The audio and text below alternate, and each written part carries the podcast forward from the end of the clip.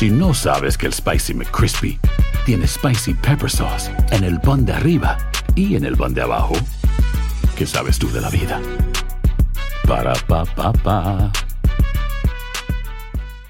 Dicen que traigo la suerte a todo el que está a mi lado. Y esa es mi mala fortuna. Basada en el clásico de Juan Rulfo, llega Univisión, El Gallo de Oro. Supongamos que la caponera puede inclinar la suerte a quien ella quiera. Estás tardando en conquistarla. Con Lucero, José Ron y Plutarco Asa. Este gallo está cambiando la vida. En una historia legendaria de amor y azar. No trates de cambiarme, no lo vas a lograr. El Gallo de Oro, lunes a viernes a las 9 por Univisión. Hola, soy Jorge Ramos y a continuación escucharás el podcast del Noticiero Univisión. Bienvenidos, soy Ilia Calderón y estas son las historias más importantes del día.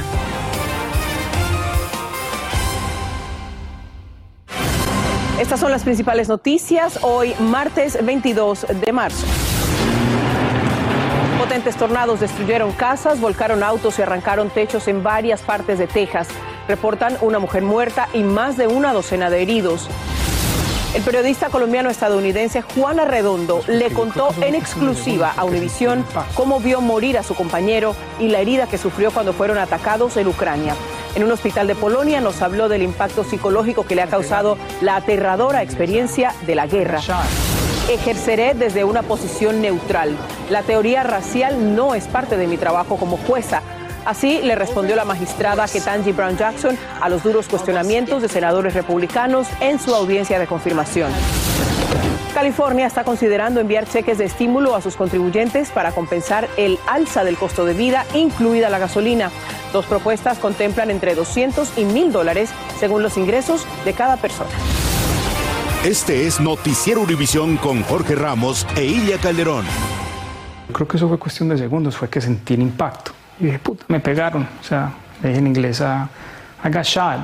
Y me dio por mirar cuando vi a mi amigo casi que recostado con el conductor y le vi el hueco acá en el cuello de sangre. Entonces yo le metí el dedo, apreté el cuello y le decía, Bren, Bren, Bren. Son las palabras de un testigo de primera mano del horror de esta guerra, atroz, injustificable. Es el periodista Juan Arredondo. Él logró sobrevivir a una emboscada en las afueras de Kiev, pero su compañero murió. Su testimonio en exclusiva un poco más adelante, pero antes comenzamos con la destrucción que una serie de tornados ha dejado desde Texas hasta Oklahoma. Autoridades reportaron al menos una muerte y más de 12 heridos. Hay varias partes muy afectadas, como esta en Texas. Casas, escuelas y negocios sufrieron grandes daños por los fuertes torbellinos que también derribaron líneas del tendido eléctrico y ramas de árboles. Autoridades reportaron que este mismo sistema de tormentas causa aguaceros y amenazas de tornados en el medio oeste. Marlene Guzmán tiene el recuento de los daños en Texas. Una serie de tornados rápidamente sembraron pánico entre residentes en el centro y norte de Texas, cobrando la vida de una mujer de 73 años y dejando a varios heridos. Al menos nueve tornados arrasaron con todo a su paso. El que golpeó con más fuerza, confirmaron, fue uno categoría EF3 que devastó la región de Jacksboro. Mientras que en Elgin, Texas, un fotoperiodista captó el momento en que una camioneta se vuelca rápidamente y después avanza como si nada. También en este poblado a las afueras de Austin, los residentes sintieron la fuerza del tornado que en cuestión de segundos acabó con sus hogares haciéndolos chatarra. que ya no va a salir de ahí vivo porque pues sí fue feo, fue muy feo. ¿Imaginaste que ibas a vivir algo así? No, no, pues ¿quién, quién en su vida imagina que va a pasar un momento de estos? Es el terror que Manuel y sus seis compañeros vivieron la tarde del lunes. Nos cuenta cómo la casa móvil de los vecinos salió volando impactando la de ellos. Un inquilino sufrió una grave herida en la pierna. No, pues lo más feo fue cuando miras ver correr a tus compañeros y, y no sabes si salieron o no salieron. De hecho, un refrigerador parece que cayó arriba de la, de la cama aquí.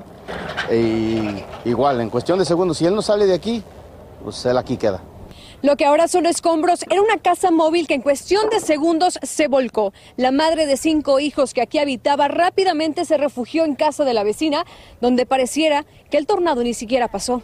It's scary. I'm still shooken up. Mientras que en Round Rock, al norte de Austin, vecindarios y áreas comerciales quedaron como un campo de guerra. Con gran destrucción, viviendas con techos despegados y derrumbados, vidrios rotos, automóviles destrozados y algunas residencias quedaron inhabitables, como la de esta familia hispana que lo perdió todo en un abrir y cerrar de ojos. Nunca habíamos pasado por una experiencia así de terrible. Experiencia traumatizante que ahora les ha robado el sueño. Como que mi corazón paró cuando dijo tornado. Sentía como que me iba a morir ese día. Ante los extensos y cuantiosos daños, el gobernador de Texas firmó este martes una declaración de desastre para los 16 condados afectados por los tornados para acelerar la reconstrucción de las comunidades afectadas. En El en Texas, Marlene Guzmán, Univisión. Y continuamos en Texas, que además de los tornados sufrió el azote de una tormenta severa que también afectó hoy a zonas de Oklahoma. El sistema que trajo fuertes vientos y aire frío dejó también hasta tres pulgadas de nieve en algunas áreas. Las autoridades ordenaron remover la nieve de las autopistas de amarillo y le recomendaron a los residentes evitar las carreteras. Hay gente a la que le encanta el McCrispy y hay gente que nunca ha probado el McCrispy. Pero todavía no conocemos a nadie que lo haya probado y no le guste. Para pa pa pa. Lo mejor, lo más impactante, está por venir en Tu vida es mi vida. De lunes a viernes a las 8 por Univisión. Gracias por seguir con nosotros en el podcast del Noticiero Univisión. Y vamos ahora a Polonia con una entrevista exclusiva de Univisión al periodista colombiano estadounidense Juan Arredondo, herido hace una semana en un ataque ruso, una emboscada en Ucrania. Ese impacto de bala le perforó una pierna, pero su colega y amigo, como él lo contaba Brent Renaud, murió en el ataque cuando ambos trabajaban en un documental precisamente sobre la guerra. Por primera vez, Arredondo contó detalles de esa experiencia trágica. Habló con nuestra reportera Jessica Cermeño desde el hospital polaco donde está internado. Es impresionante, vean. Yo no sé cuántos segundos, porque yo creo que eso fue cuestión de segundos, fue que sentí el impacto. Y dije, puta, me pegaron. O sea, le dije en inglés a, I got shot. Y me dio por mirar cuando vi a mi amigo casi que recostado con el conductor y le vi el hueco acá en el cuello de sangre. Entonces yo le metí el dedo, apreté el cuello y le decía, Bren, Bren, Bren. No. Así recuerda Juana Redondo el momento que le cambió la vida, cuando su compañero de trabajo y amigo, el periodista Bren Renaud, fue asesinado ante sus ojos. La tragedia ocurrió hace más de una semana en Irpin, las afueras de la capital ucraniana. El conductor viene, abre la silla, me saca y los dos me empujan y yo, pero mi amigo y las cámaras y todo, y me meten y el tipo sale. Luego se desmayó. El calvario que ha vivido el periodista colombo estadounidense de 45 años desde ese día ha sido terrible. En entrevista exclusiva con Univisión, nos confesó que todavía no comprende lo ocurrido. Creo que fue que yo como que... Pero claro, la adrenalina no te deja, o sea, como que hay que salir, hay que salir, hay que hacer, hay que hacer. No sé, no, no, no, no me di ese tiempo como de... Sí, como de procesar eso. Tras recibir el disparo, voluntarios lo sacaron a toda prisa del lugar en una camilla y lo trasladaron hasta un hospital infantil en Kiev. Ahí una de las trabajadoras le tomó este video que ha dado la vuelta al mundo. Me colocaron en un búnker con niños que estaban sufriendo de cáncer, entonces la mayoría yo estaba durmiendo alrededor de niños, ya así tucitos, calvitos, había mucho llanto. El ganador del premio World Press Forum nos contó en la habitación del hospital de Varsovia, donde se recupera que gracias a Médicos Sin Fronteras llegó a Leópolis, una ciudad más segura. Y cuando creyó que las cosas mejorarían, vivió una noche que nunca olvidará por el dolor y por la soledad que sintió. Grité, yo creo que fue por una hora, hasta que entró un paciente, que sé que es un paciente porque tenía las cicatrices como de esquilas de, de, de una bomba y el tipo me mira así como, y yo, ayúdeme, ayúdeme. Entonces fue y trajo una enfermera, la enfermera vino, me inyectó algo y me privó otra vez. Luego abandonó Ucrania. Esta noche Juan cumple cuatro días internado en este hospital de la capital polaca y todavía su futuro es incierto. Horas después de esta entrevista fue sometido a su sexta intervención quirúrgica. El periodista colombiano Mauricio Builes, su gran amigo, viajó hasta esta ciudad para atenderlo porque no hay fecha para el traslado de su amigo a Nueva York, donde vive.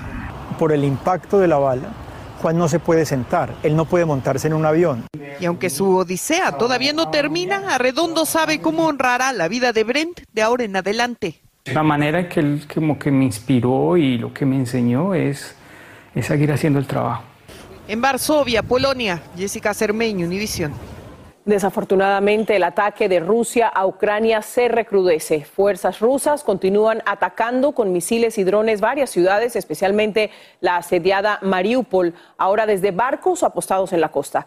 Los ucranianos han logrado frenar algunos avances de invasores, pero esto reaviva temores de que Vladimir Putin intente llevar la guerra a otros niveles, como el uso de armas químicas. Mientras tanto, la catástrofe humana sigue agravándose, como nos explica Nuria Garrido desde Leópolis. Los bombardeos rusos continúan indiscriminadamente, como muestra este vídeo tomado desde un dron divulgado por la Guardia Nacional ucraniana. Los proyectiles impactaron un polígono industrial en Mauripol, donde hay fábricas y empresas que garantizan empleos. El vicealcalde de la ciudad afirma que la devastación es incesante. Cada día Mariupol se destruye más y más. La ciudad está bajo bombardeo continuo, de 50 a 100 bombas. El 90% de nuestra infraestructura está dañada o destruida. La vida en la guerra sigue su curso a pesar de los horrores. En el hospital de maternidad de Kharkov instalaron una sala de parto en el sótano para que las embarazadas puedan dar a luz bajo los bombardeos rusos. La guerra no distingue edades, pero golpea con más fuerza a miles de niños huérfanos que se refugian en sótanos, a veces solos y sin comida, como este orfanato en Leópolis, donde pueden permanecer uno o dos días sin saber qué les depara el futuro. Un total de 45 niños se encuentran en este orfanato de Leópolis. Muchísimos de ellos proceden de ciudades atacadas como Odessa, Kiev o Mauripol. Tienen entre 3 y 5 años. No saben el futuro que les espera, pero de momento aquí la vida sigue para ellos jugando. La tutela de estos niños está ahora en manos del Estado ucraniano. Muchos esperan poder cruzar la frontera y llegar a otro país como Polonia o España. Otros, en cambio, quieren quedarse en Ucrania. Leópolis, como tantas otras ciudades de Ucrania, ya se ha acostumbrado a convivir con las sirenas antiaéreas. Los niños también lo han interiorizado. Cuando éstas empiezan a sonar, inmediatamente acuden al refugio de este orfanato. Sin duda, el futuro de estos niños cuelga de un niño, tal y como explica esta trabajadora. Los cuidamos, les proporcionamos comida y atención médica. Nadie sabe cómo será el futuro para estos niños en Ucrania. Estamos tristes por la situación. En Leópolis, Ucrania, Nuria Garrido, Univisión. De vuelta en Estados Unidos, tenso, muy tenso ha sido el intercambio de preguntas de algunos senadores y las respuestas de la jueza Ketanji Brown Jackson en las audiencias de confirmación para su ingreso a la Corte Suprema. Brown Jackson rechazó de manera vehemente acusaciones que le hicieron algunos legisladores republicanos. Desde Washington, Claudia Uceda nos habla de este complicado proceso de confirmación. Desde el principio, la jueza Ketanji Brown Jackson aclaró que son falsas las acusaciones de que dictó sentencias leves a convictos de pornografía infantil. ¿Cómo se sintió? Le preguntó el senador demócrata de más alto rango. As a mother and a judge who has had to deal with these cases, I was thinking that nothing could be further from the truth. Jackson afirmó que sigue el estatuto aprobado por el Congreso, rechazando así la acusación que le hizo el republicano Josh Hawley. The statute doesn't say um, impose the, the highest possible penalty for this sickening and egregious crime. How would you describe it? Pero luego el senador republicano volvió a atacar a la jueza porque en un caso ella le dio una sentencia de tres meses a un individuo cuando el estatuto indicaba una pena máxima de hasta 10 años. La jueza explicó por qué defendió acusados de terrorismo en la prisión militar en la base de Guantánamo. Federal public defenders don't get to pick their clients. They have to represent uh, whoever comes in and it's a service. That's what you do. Pudieran atacar posiciones que ella tomó como defensora pública, pero yo diría que era, ese, ese era su trabajo. Los republicanos hicieron preguntas intentando mostrarla como una jueza radical. Le preguntaron si piensa que el derecho de portar armas de fuego es fundamental. Jackson respondió que así lo estableció la Corte Suprema. Este senador republicano le preguntó si podría juzgar justamente a un católico. Ella dijo que sí. Sobre el aborto, Jackson indicó que las dos decisiones históricas que lo legalizaron son leyes establecidas en el país. Y respecto a inmigración, la magistrada defendió su decisión de evitar que la administración de Donald Trump ampliara sus poderes de deportaciones rápidas indicó que había un fallo de procedimiento. Mañana continuará la segunda ronda de preguntas. Hasta el momento todo parece indicar que los demócratas tienen los votos para confirmar a la jueza. En Washington, Claudio Seda, Univision. Gracias, Claudia. La secretaria de prensa de la Casa Blanca, Jen Psaki, dio positivo en una prueba del COVID-19 después de que varios de sus familiares se contagiaran. Psaki dijo que después de conocer la situación, la Casa Blanca decidió que ella no viajara a Europa con el presidente Biden. Es la segunda vez que Saki, quien está vacunada, se contagia de coronavirus. Estás escuchando el podcast del noticiero Univisión. Un juez de distrito dictaminó hoy que el gobierno federal no tiene la autoridad para modificar las leyes de deportación de extranjeros. Este fallo bloquea un memorando del secretario de Seguridad Nacional, Alejandro Mayorkas, que establecía las prioridades que había que tener en cuenta para deportar extranjeros. Pedro Rojas lo explica para ustedes desde Washington.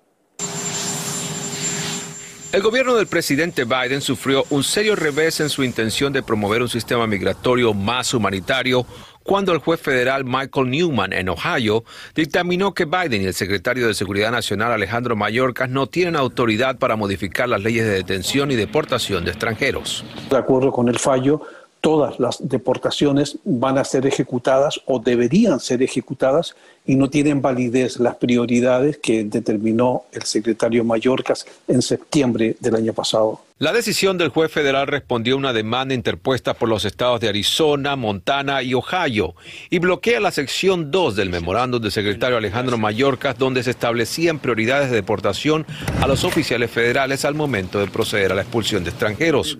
El Partido Republicano dice que el juez de Ohio ha regresado la legalidad al sistema migratorio. Por fin los estados van a tener la oportunidad de conseguir que se hagan las deportaciones de aquellas personas que por razones eh, delincuenciales no merecen y no deben estar en territorio norteamericano. A juicio de expertos legales, este es un duro golpe a las políticas migratorias que ha tratado de impulsar el gobierno del presidente Biden. Aquí el juez está diciendo, uh, presidente Biden, eh, ustedes no pueden hacer eso. Lo un, los únicos que pueden hacer eso es el Congreso. Ustedes no pueden cambiar la ley.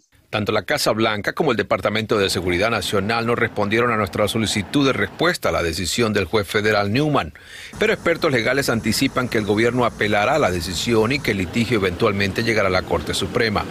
En Washington, Pedro Rojas, Univisión.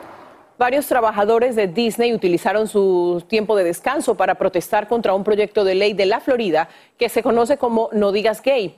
La propuesta prohíbe la enseñanza sobre orientación sexual e identidad de género antes del cuarto grado de primaria.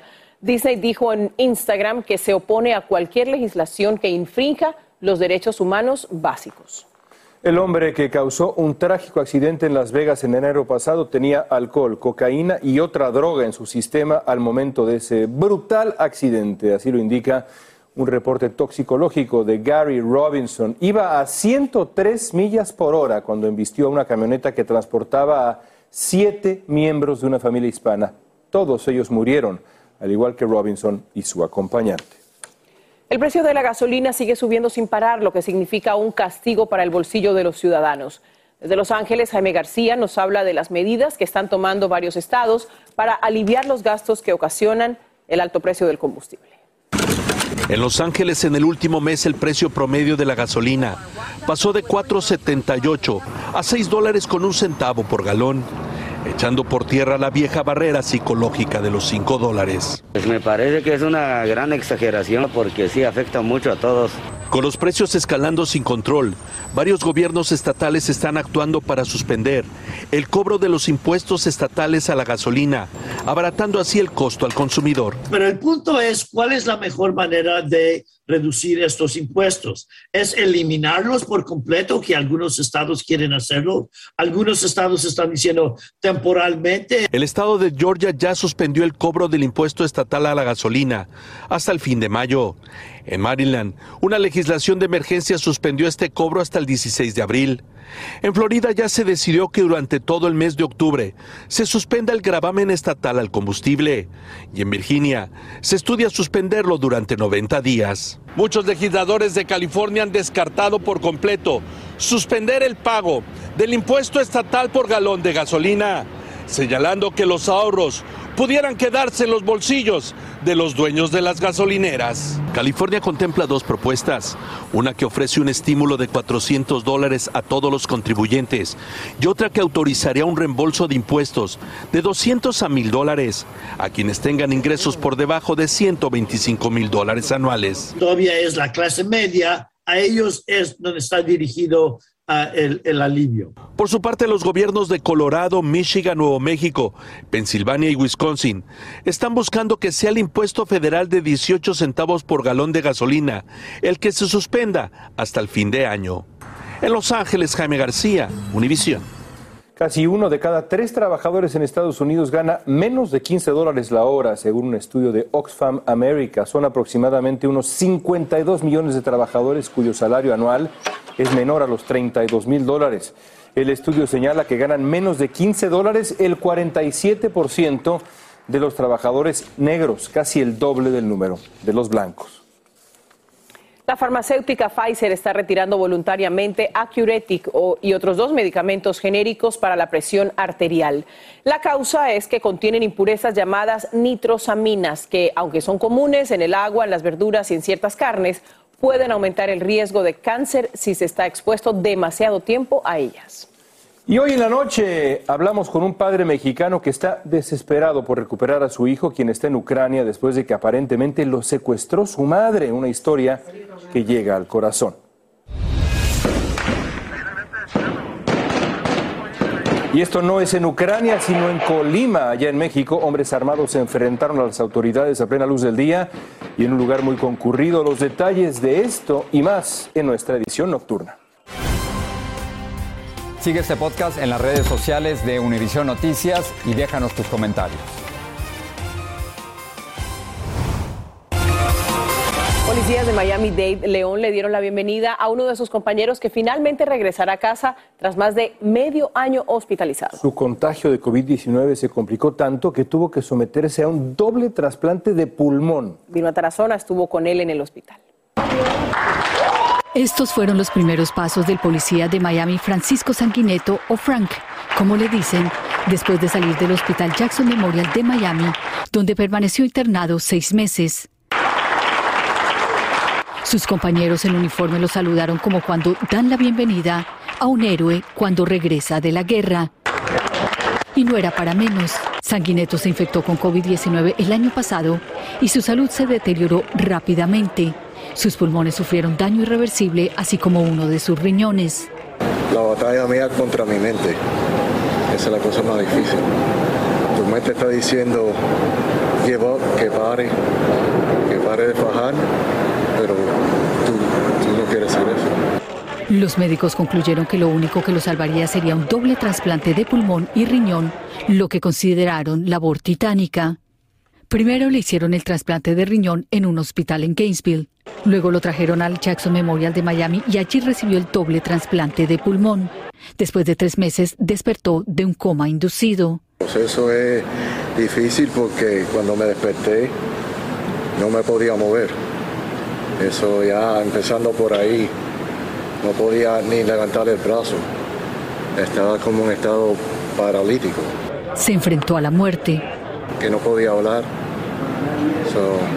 Todo lo que podía hacer es mirar lo que estaba pasando y tratar de comunicar con las manos, o sea, el sign language. Y hay mucho tiempo para pensar. Y siempre cuando hay mucho tiempo para pensar, empieza la batalla tuya. Frank Sanguineto dice que ahora iniciará su camino a la recuperación y que quiere regresar a la policía. Desde el Jackson Memorial Hospital en Miami, Bill Matarazona, Univision un milagro médico renovado por dentro, casi por completo. No, imagínate, la fuerza de su corazón y su mente lo mantuvieron con ganas de salir adelante y de sobrevivir. Pues regresará seguramente a trabajar. Bienvenido a casa. Buenas noches. Noticiero Univisión, siempre a tu lado.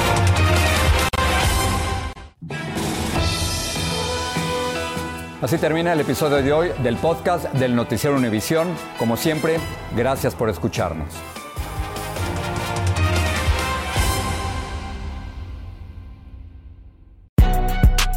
Si no sabes que el Spicy McCrispy tiene Spicy Pepper Sauce en el pan de arriba y en el pan de abajo, ¿qué sabes tú de la vida? Para pa pa pa. Esto solo es el principio. Porque lo mejor. Esto no se va a quedar así. Lo más impactante. ¿Por qué? Soy tu madre. Esta mujer me robó. Por favor, abre ojos. Está por venir en. ¡Pablo! ¿Entendiste? Tu vida es mi vida. De lunes a viernes a las 8 por Univisión. Y eso sí que amerita un brindis, ¿no crees?